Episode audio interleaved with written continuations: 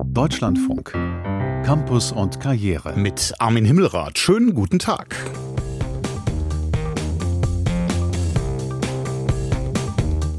Wir schauen heute auf eine ganz besondere pädagogische Herausforderung für Lehrkräfte. Wie können und sollen sie adäquat reagieren, wenn es in der Schule zu antisemitischen Aussagen kommt? Die gute Nachricht, das lässt sich lernen. Gleich mehr bei uns dazu hier bei Campus und Karriere.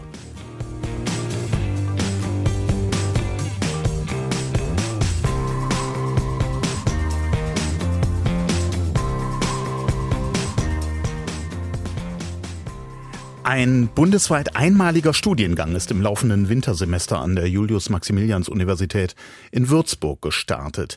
Es geht um das Thema Antisemitismus und um die Frage, wie Lehrkräfte damit richtig umgehen können.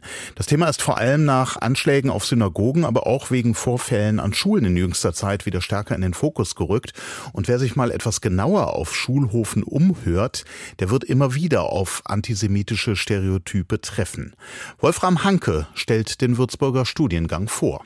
Über Monate hinweg wurde ein jüdischer Schüler einer neunten Klasse antisemitisch beleidigt und gemobbt. Der Vorfall hat sich an einer internationalen Schule in Berlin ereignet. Darüber sprechen die Studierenden des neuen Antisemitismus-Studiengangs in Würzburg. Wie ist es dazu gekommen? Wie kann man solche Vorfälle verhindern? Angesiedelt ist die neue Fachrichtung am Lehrstuhl für evangelische Theologie. Dozentin dort ist Judith Petzke. Also der Impuls ist, dass es höchst überfällig war. Alle haben sprechen davon und wir haben eben ein Zentrum aufgebaut oder sind am Zentrum aufbauen für antisemitismuskritische Bildung. Und da ging es darum, was können wir leisten, was können wir machen und wir können sehr gut Praxis und Didaktik und Pädagogik und Sachen zusammenbringen. Haben wir beschlossen, okay, das ist Bedarf und wir machen es einfach mal. Bislang wird das Zusatzstudium ausschließlich für Lehramtsstudenten angeboten. Die Regelstudienzeit beträgt drei Semester. Eingeschrieben hat sich Julia Duttenhöfner. Sie studiert Lehramt für Sonderpädagogik im fünften Semester. Es ist sehr praxisorientiert auch bei uns aufgebaut. Das heißt, man redet auch über alltägliche Situationen, wie kann man handeln, wie hat man gehandelt, warum war das vielleicht gut, warum war das nicht so gut und sich da einfach mit Leuten auszutauschen, die wirklich Ahnung davon haben und sich damit beschäftigen das kriegt man sonst auf der Ebene, finde ich, nicht so oft. Am Ende des Zusatzstudiums erhalten die Absolventen das sogenannte ZABUS. Das steht für Zertifikat Antisemitismuskritische Bildung für Unterricht und Schulen. Eine Zusatzqualifikation für spätere Bewerbungen, sagt die Dozentin. Weil die Nachfrage höher war als das Angebot, wurden die Studienplätze im Losverfahren vergeben. Felix Krull, der im neunten Semester Lehramt für Gymnasien mit den Fächern Englisch und Geographie studiert, hat eine Zusage bekommen. Wie in vielen anderen Dingen auch ist erstmal natürlich Bildung der erste Schritt, um beispielsweise Stereotypen entgegenzuwirken. Und bevor ich meinen Schülerinnen und Schülern dann erstmal irgendwas erzählen möchte, muss ich selbst die entsprechende Bildung bekommen. Und das ist mein Ansatz. Der neue Studiengang ist keine Antwort auf antisemitische Anschläge oder Vorfälle in jüngster Vergangenheit, sagt Josef Schuster, Präsident des Zentralrats der Juden in Deutschland. Die Anregung dazu hätte es schon vor Jahren gegeben, sagt er. Aber das Wissenschaftsministerium habe die Notwendigkeit lange nicht erkannt. Das habe sich jetzt durch die Initiative der Uni Würzburg geändert. Ich halte es für einen ganz wichtigen Studiengang, denn das ist das Problem, dass genau dieses Thema bislang im Studium viel zu kurz kommt. Da studiert jemand Physik, da studiert jemand Mathematik und dann ist er in diesem Gebiet auch fit. Aber wie er dann pädagogisch in der Situation handeln soll, das sagt ihm keiner. Im Zusatzstudium in Würzburg geht es vor allem um Prävention darum, antisemitische Denk- und Handlungsmuster zu identifizieren, zu reflektieren und abzubauen, so die Uni Würzburg. Lehramtsstudent Johannes Keller besucht seit Mitte Oktober die Veranstaltungen und ist zufrieden. In der Universität hat man die Möglichkeit, einen Raum zu schaffen, wo Experten eingeladen werden. Man hat einen geschützten Raum, wo 90 Minuten lang über dieses Thema diskutiert werden kann, ohne Ablenkung. Und das ist schon ein sehr produktiver Zustand. Im Alltag geht das Thema vielleicht ein bisschen unter, äh, bekommt nicht die Wertschätzung, die es braucht. Momentan ist der Zusatzstudiengang Antisemitismus auf 30 Teilnehmer limitiert. Mehr Studierende kann das Dozententeam noch nicht betreuen. Die Kapazität soll in den nächsten Jahren ausgebaut werden, so die Uni Würzburg. Der Bedarf sei da.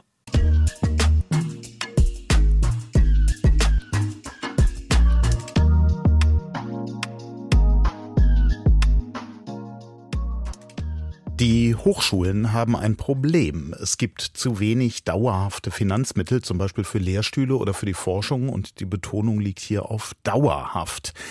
Denn oft genug kommt das Geld zwar an, aber von außen und nur für eine bestimmte Zeit. Das sind die sogenannten Drittmittel.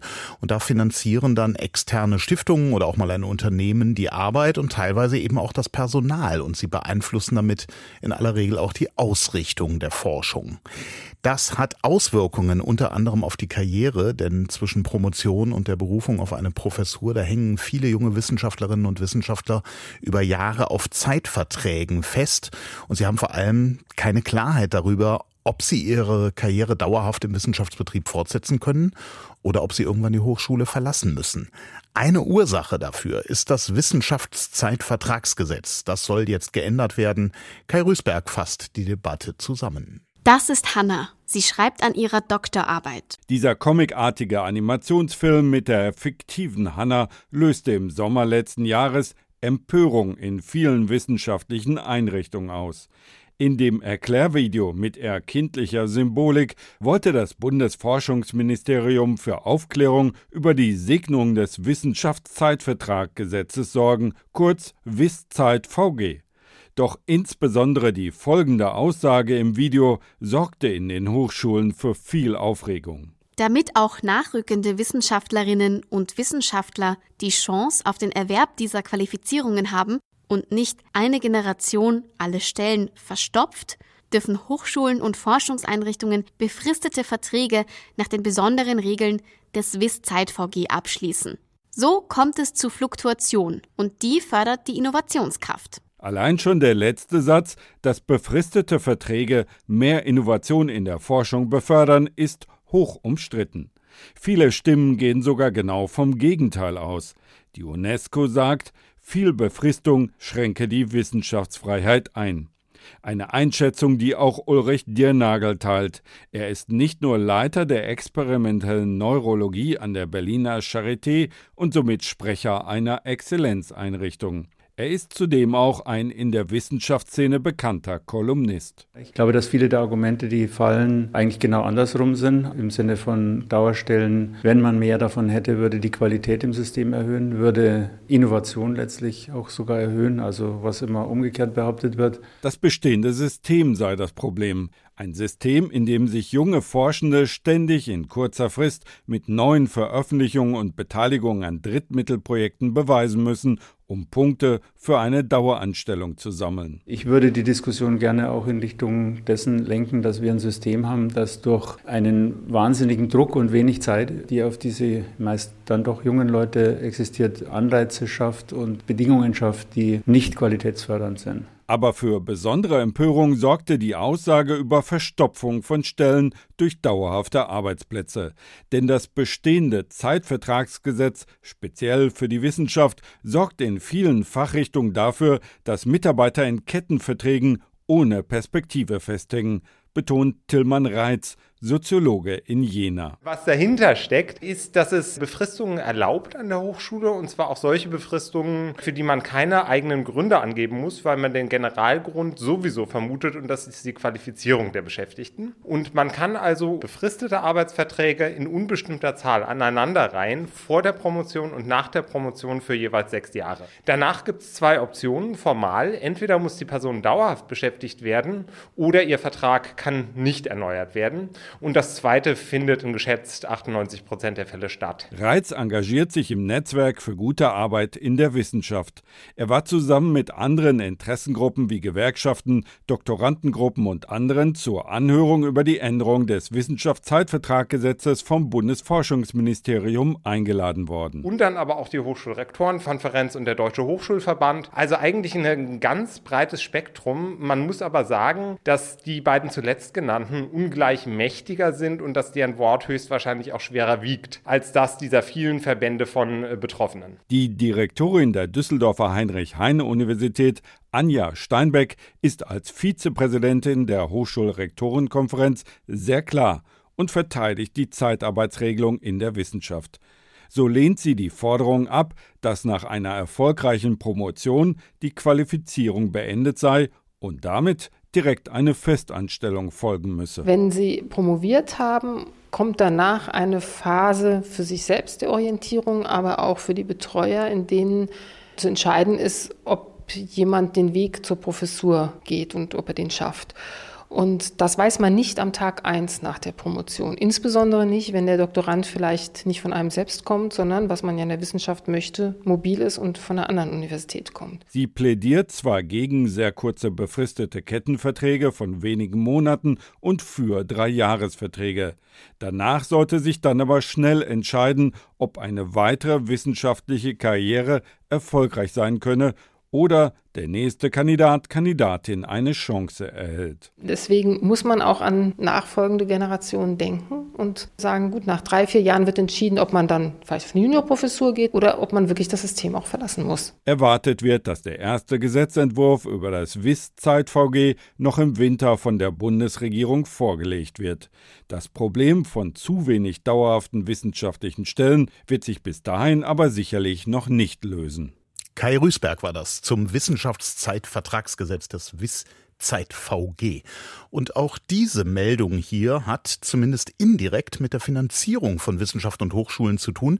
Gesundheitsminister Karl Lauterbach will den Ärztemangel bekämpfen und deshalb 5000 zusätzliche Medizinstudienplätze in Deutschland schaffen. Er spricht von einer mittleren Katastrophe, auf die das Gesundheitssystem zulaufe. Das sagte er gestern in der ZDF-Sendung Markus Lanz, das Jahr 2022. Und Lauterbach kündigte an, auf die Länder zuzugehen. Er habe das das schon mehrfach versucht. Die beklagten sich einerseits über fehlendes Personal und seien andererseits nicht bereit, für die Mehrkosten bei der Ausbildung von zusätzlichen Ärztinnen und Ärzten aufzukommen.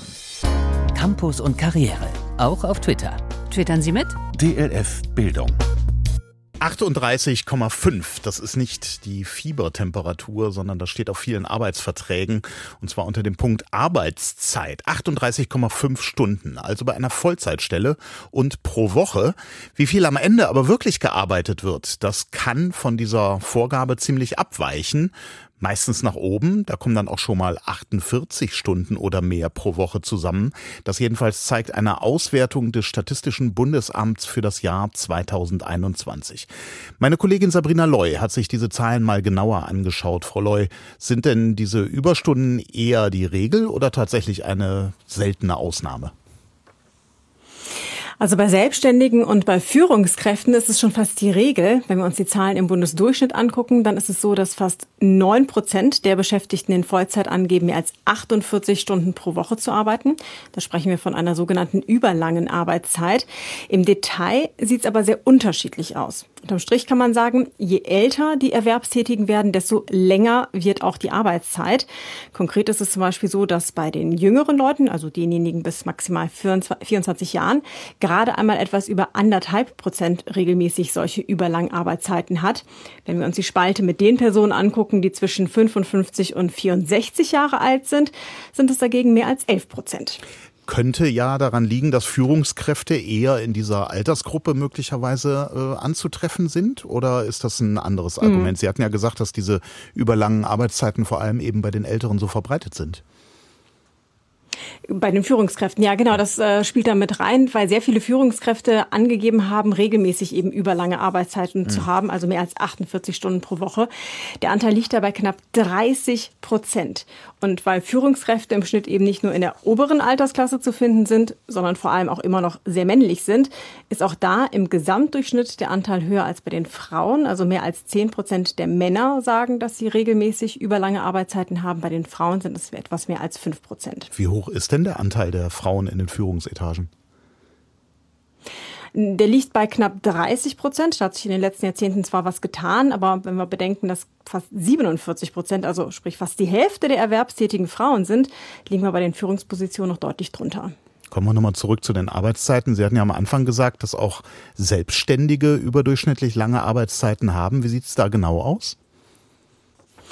Da ist fast jeder Zweite von überlanger Arbeit betroffen, gerade wenn es Selbstständige sind, die Angestellte haben, aber auch Solo-Selbstständige arbeiten im Wochenschnitt mehr als, ich sage jetzt mal, normale Arbeitnehmerinnen und Arbeitnehmer.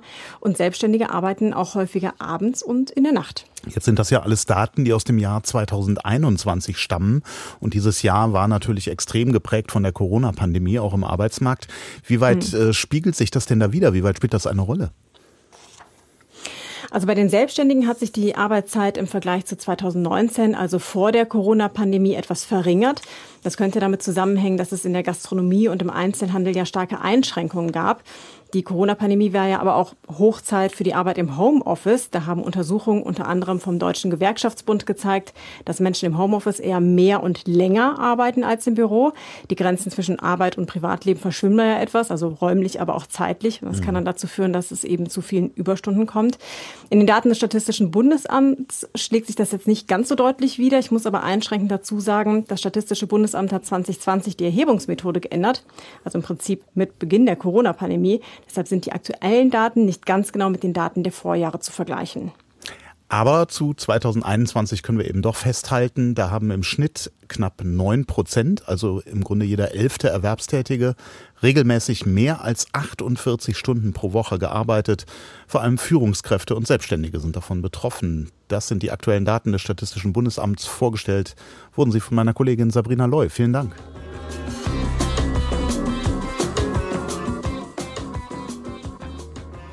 Ohne qualifizierte Zuwanderung kommen viele Branchen in Deutschland nicht mehr aus. Etliche Studien zeigen immer wieder, der Fachkräftemangel lässt sich anders als mit zugewanderten Arbeitnehmerinnen und Arbeitnehmern eigentlich gar nicht bewältigen. Auch ein Malermeister in Münster hat das verstanden und drei geflüchtete Menschen eingestellt. Und dazu noch eine Deutschlehrerin. Melanie Weyand hat sich erklären lassen, warum. Heute wollen wir nur mal das Verb nochmal machen. Ich arbeite, ich, du. Fangen Sie an. Ich arbeite, du arbeitest, er, sie, es arbeitet, mhm. wir arbeiten, er arbeitet mhm. und sie arbeiten. Sehr gut. Mohammed, malen. Malen. Ich male. Ich male, du malst. Mittwoch 17 Uhr im Konferenzraum der Malerfirma Fairfürth in Münster. Obeid Mohammed und Sascha sitzen in ihrer Arbeitskleidung zusammen mit ihrer Lehrerin am Tisch und pauken Deutsch. Lehrerin Julia Schiermüller macht es Spaß, sich mal nicht auf eine ganze Klasse einzulassen, sondern die drei geflüchteten Männer aus Ghana, Syrien und der Ukraine individuell fördern zu können. Wir machen ganz viel Wortschatz für den Bau tatsächlich. Also welche Wörter sind vielleicht neu? Es sind ja auch Fachbegriffe dabei, die nicht immer so alltäglich fallen, die dann ganz neu sind. Ähm, wir machen ganz viel Satzbau, also wo gehört welcher Teil vom Satz hin hin. Den Privatunterricht haben die Männer ihrem Chef Christian Fairfürth zu verdanken. Wir haben Deutschkurse gesucht, aber es war einfach kein Deutschkurs verfügbar. Und dann äh, ein Unternehmer, der nichts unternimmt, ist ein schlechter Unternehmer. Und dann haben wir überlegt, was wir machen können. Und so hat der Unternehmer kurzerhand selbst eine Deutschlehrerin engagiert. Bis auf die Sprachbarriere ist Christian Fairfürth nämlich mit seinen Mitarbeitern sehr zufrieden. 21 Mitarbeitende hat der Familienbetrieb in dritter Generation zurzeit. Wir wollen weiter wachsen und der Fachkräftemangel ist ja allgegenwärtig. Und wir haben dann über einen Bekannten das erste Mal einen Geflüchteten vermittelt bekommen und haben halt festgestellt, dass die handwerkliche Qualität durchaus da ist. Und das ist für uns dann der Weg, dass wir dem Fachkräftemangel in unserem Betrieb äh, entgegenstehen können. Inzwischen ist Mamadou Bari sogar Vorarbeiter im Unternehmen. Ich bin auch äh, Fremde in Deutschland, also ich kann auch nicht so gut Deutsch, aber ich denke mal, zwischen uns kommen wir immer klar zusammen. Ja, ich versuche zu sagen und die wissen genau, was ich meine. Und wenn die nicht gut verstanden, was ich meine, und dann versuche ich es auch besser zu erklären. So läuft das. Sascha ist erst vor kurzem aus der Ukraine nach Deutschland gekommen. Er spricht kaum Deutsch, da hilft dann der Google-Übersetzer. Richtig gut in der Sprache macht sich schon Obeid. Er ist vor ein paar Jahren aus Ghana nach Deutschland gekommen, hat hier sogar die zehnte Klasse geschafft und jetzt ist er im Malerbetrieb Fairfürth im ersten Ausbildungsjahr. Am Anfang war sehr, sehr, sehr schwierig. Also ich kann mich vorstellen, äh, ich konnte gar nichts Wort vom Deutsch. Ich konnte nur Hallo oder Danke. Aber danach war ich zur Schule gegangen, weil ich Chance bekommen. Und meine erste Schule habe ich so alle schlechte Note bekommen. Aber trotzdem habe ich nicht aufgegeben und bin ich jetzt Azubi geworden. So. Wenn Glück kommt, dann bin ich Maler. Die individuelle Förderung im Deutschunterricht wird dabei bestimmt auch helfen. Chef Christian Verführt hat bereits Anfragen von zwei anderen Betrieben bekommen, ob sie ihre Geflüchteten auch zum Deutschunterricht vorbeischicken dürfen. Da macht sich also sowas wie eine ja, weitere Entwicklung sichtbar. Melanie Weyand berichtete aus Münster. Und wir bleiben bei diesem Thema auch morgen in unserer Samstagssendung von Campus und Karriere ab 14.05 Uhr am Samstagnachmittag. Da geht es ebenfalls um den Fachkräftemangel und die Zuwanderung. Am Mikrofon wird dann meine Kollegin Bettina Köster sein. Frau Köster, was planen Sie da morgen in der Sendung genau? Wir wollen morgen schauen, was die erleichterte Zuwanderung nach Deutschland tatsächlich bringen kann, um dem Fachkräftemangel entgegenzuwirken. Das vor kurzem novellierte Einwanderungsgesetz ermöglicht ja künftig auch Fachkräften nicht nur mit einem Hochschulabschluss, sondern mit einer in Deutschland anerkannten Qualifikation hier hinzukommen. Einige Kritiker sagen aber, die Hürden seien immer noch viel zu hoch, weil das deutsche Bildungssystem mit ausländischen oft nicht kompatibel sei. Viele Arbeitsmigranten würden deshalb auch lieber in andere Staaten gehen. Auch die geplante erleichterte Einbürgerung sehen viele nur als kleine Stellschraube für den leergefegten Arbeitsmarkt. Deshalb wollen wir über folgende Fragen diskutieren. Welche neuen Rahmenbedingungen brauchen wir auf dem Arbeitsmarkt? Wie können auch in Deutschland mehr junge Menschen zur Ausbildung motiviert werden? Und wie muss sich auch die Unternehmenskultur ändern, um Fachkräfte für den jeweiligen Job zu begeistern und zu binden? Bettina Köster, vielen Dank für die Fragen. Und wenn Sie Ideen für Antworten haben, dann können Sie die möglicherweise hören. Morgen bei uns, 14.05 Uhr bei Campus und Karriere. Gerne auch, wenn Sie mitdiskutieren wollen, jetzt schon per Mail an campus.deutschlandfunk.de oder Sie lassen uns schon mal eine Nachricht auf unserem Anrufbeantworter da. Den erreichen Sie unter der 00800 4464 4464. Mein Name ist Armin Himmelrath. Machen Sie es gut.